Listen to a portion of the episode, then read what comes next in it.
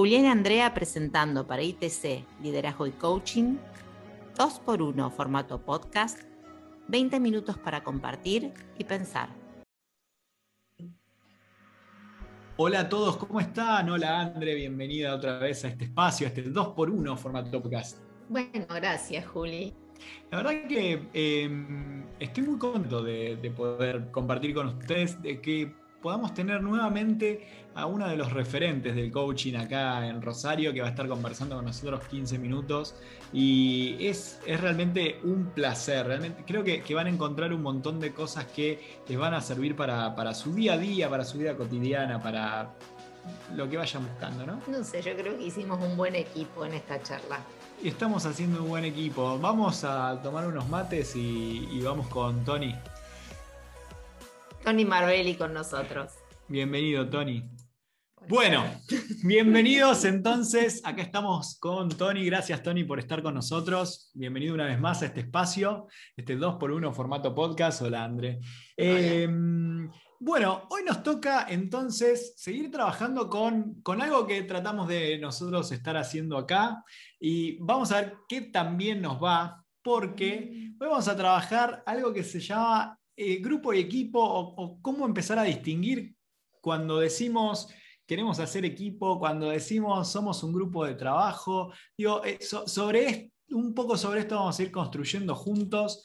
Pero bueno, obviamente que la palabra más experta para hablarnos de esto no puede ser ni más ni menos que Tony en este caso. Así que, Tony, no tengo más que preguntarte, bueno, ¿qué, estamos tratando de construir desde, desde, el coaching cuando trabajamos con esto de, de, distinguir entre grupo y equipo? Buenas tardes, un gusto, gracias por, por, la invitación y vamos a estar trabajando solamente estos minutos para mirarnos y decir, cuando hablamos de grupo y cuando hablamos de equipo. En primera instancia, que todo conjunto de personas que nos encontramos y nos sumamos para alguna situación, ¿sí? podemos llamar que somos un grupo. ¿Qué diferencia tenemos entre un grupo y un equipo? Un grupo de personas es suma de individualidades. Podemos tener personas con, con, capacidades diferentes, con habilidades diferentes, que se suman para llevar a cabo algo.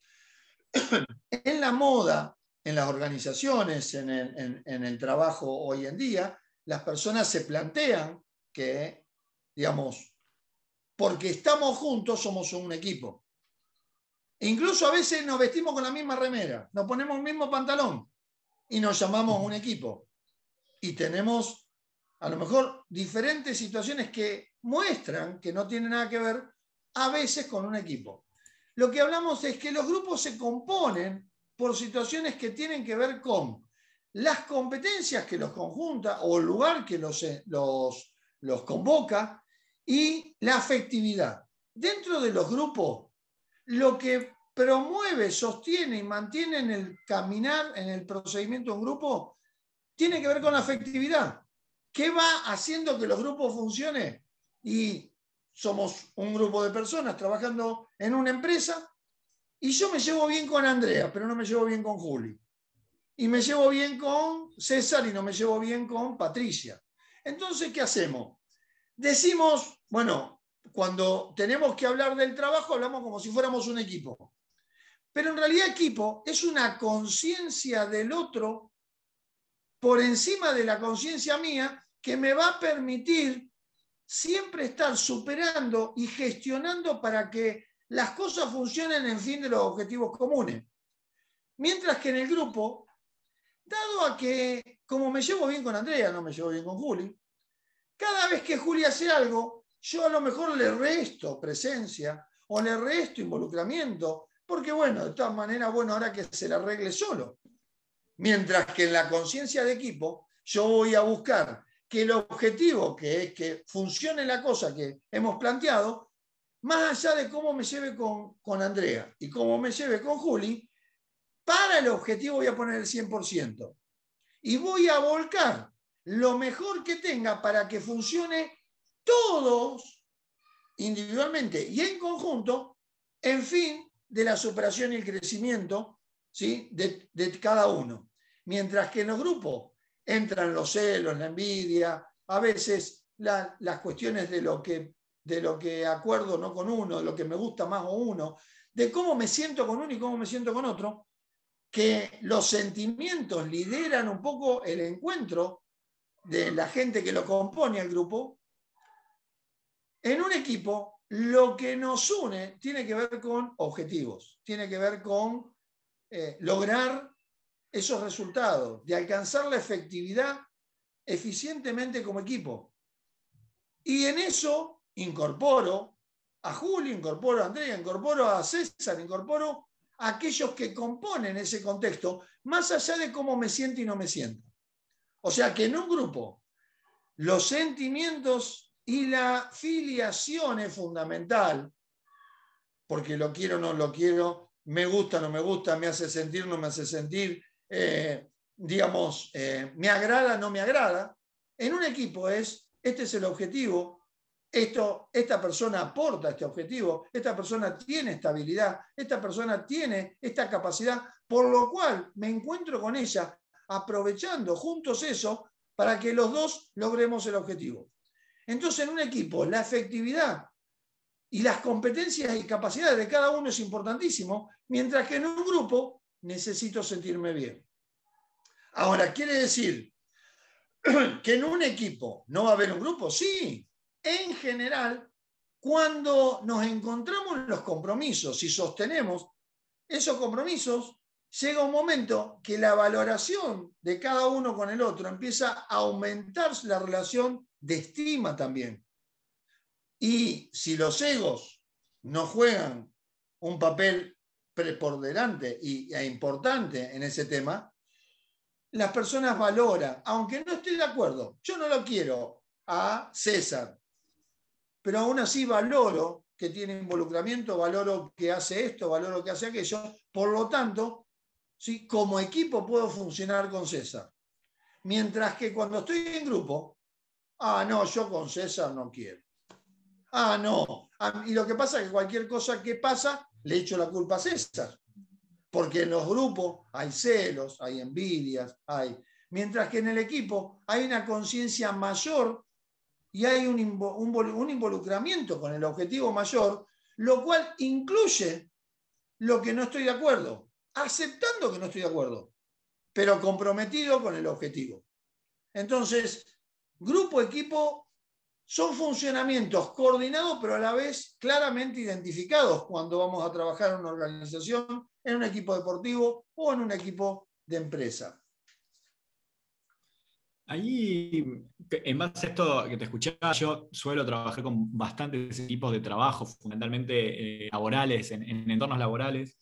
Em, y pensaba, digo, en general terminás, o, la construcción de tanto del grupo como del equipo, lo, lo, lo, tienes que ir acompañando desde los dos lugares, porque ¿qué pasa, qué pasa con un equipo que como grupo se va, se va deteriorando las relaciones, con esto que vos decías, que empieza a aparecer la, la los celos, digo, si se deteriora el, grupo, ¿y qué pasa con los grupos cuando quieren funcionar como equipo y se deterioran los resultados, se deteriora el equipo? Digo, ¿hay, hay igualmente una, coincidencia o una correlación para, hacer crecer las dos cosas a la vez?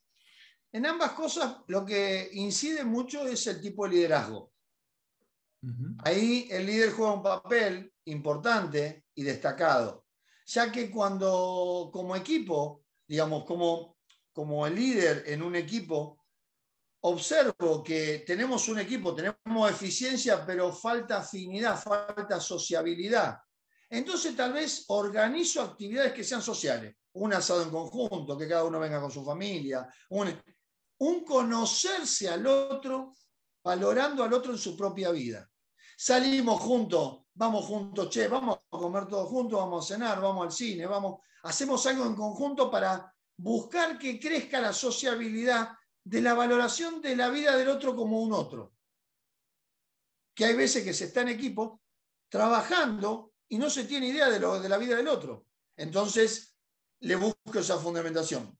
Cuando son grupos que tienen competencia, busco más la disciplina, el orden, que les permita estar primero centrados en el objetivo y lo que cada uno puede ponerle y, que no predomine tanto lo social, sino que busquemos primero la calidad de la efectividad. Entonces, cuando tengo demasiado grupo, necesito buscar efectividad. Y cuando tengo demasiado equipo, ¿sí? y mucha conciencia de equipo, necesito buscar lo social. Para, para equilibrar y madurar hacia arriba lo que le falte a cada uno. Si no, nos quedamos con un gran grupo que todos se quieren, todo señal, pero todo es joda, todo distracción, y a lo mejor no podemos corregir la efectividad. Y si no tenemos un grupo donde todo es efectividad, pero no, no, se, no, se, no se aceptan ¿sí? y no se incorporan. Cuando aparecen las crisis en ambos, si no, los si no hay un equilibrio de grupo-equipo, cuando aparecen las crisis en los grupos, aparecen las culpas, la, la, condenación y la carga de lo que pasó y quién es el culpable. Cuando aparece en un equipo las crisis, aparecemos de que, viste, yo sabía que esto iba a pasar, teníamos que haber hecho diferente. Aparece la efectividad como reflexión. Por eso necesitamos equilibrarlos siempre. Si tenemos un grupo, buscar que tenga conciencia de equipo, y si tenemos un equipo, buscar que tenga el, el sentir de un grupo de personas encontradas por la afectividad.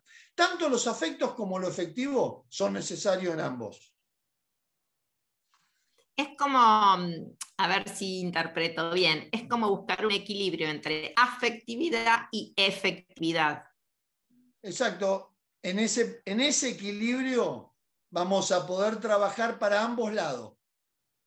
Cuando, cuando como líderes buscan ese equilibrio en una empresa, en una oficina, en una industria, en un equipo de trabajo, en un equipo de fútbol, digamos, cuando no están esos equilibrios, están las, están las camaraderías internas que empiezan a ser como pequeños nichos. Y cada grupo se separa de acuerdo a su afinidad con el otro. Y entonces tenés un gran grupo con contextos todos separados, que suele pasar mucho, hasta incluso en el ámbito profesional. Tenés equipos donde hay tres, cuatro que son, muy afines y otros cinco que son muy afines, y que a veces esa, esa emocionalidad termina afectando la efectividad como equipo. Entonces es un equilibrio que nos permita ¿sí? trabajar en la madurez entre la efectividad y la, afectividad. La verdad, me, me, llevo para trabajar claramente ese equilibrio porque hay, tengo espacio para, para hacerlo. Bueno, ya estamos llegando al final del podcast y, nuestra pregunta del cierre es pedir algún consejo para, el público, para la audiencia respecto del tema que estamos trabajando, pero a mí me pareció escuchar en esta, en esta entrevista muchísimas recomendaciones de cómo trabajar el tema. Así que te, regalamos dos minutos para que nos cuentes el cierre de este tema como te gustaría hacerlo. Solamente plantear el tema a que las personas que buscan mejorar el funcionamiento de equipo en su organización o en su empresa estén atentos a, que todo ser humano necesita ser valorado, ser reconocido eh, y ser impulsado. La gente hace más por valoración y reconocimiento que por dinero. Entonces, en los grupos como en los equipos, ambas cosas se pueden encontrar. Valorar eh, la amistad, la presencia, valorar la, calidad y la efectividad que se tiene. Y entonces en ese lugar, cuando uno está valorando al otro, el otro abre sus oídos para escuchar y para aceptar la mirada y los consejos. Para construir equipo o, grupo, digamos, como no es, no es algo que se hace solo, sino que necesita liderazgo, los líderes necesitan observar ¿sí? cuál es ¿Cuál, es aquello que está haciendo falta para fortalecerlo, para enriquecerlo y para que se, para que se manifieste ¿sí? un, funcionamiento de equipo? Si nos hace falta el afecto, pongámosles el afecto. Si nos hace falta calidad y afectividad y, y, mejora de técnica, pongámosles el trabajo en lo técnico. Siempre buscando el sabio equilibrio. Bueno. La verdad que impecable. Creo que eh, nos llevamos por lo menos algo para trabajar.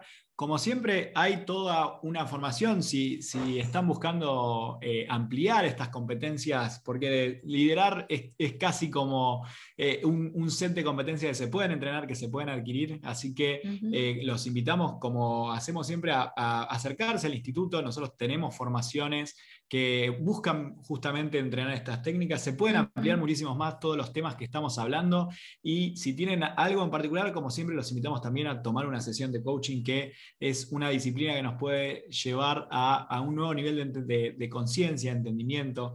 Así que hasta acá vamos a llegar por hoy. Vamos a seguir todos los miércoles con este 2x1 formato podcast. Gracias, Tony, por regalarnos este increíble entendimiento. Realmente me llevo un montón para, trabajar entre, entre mis grupos y mis equipos.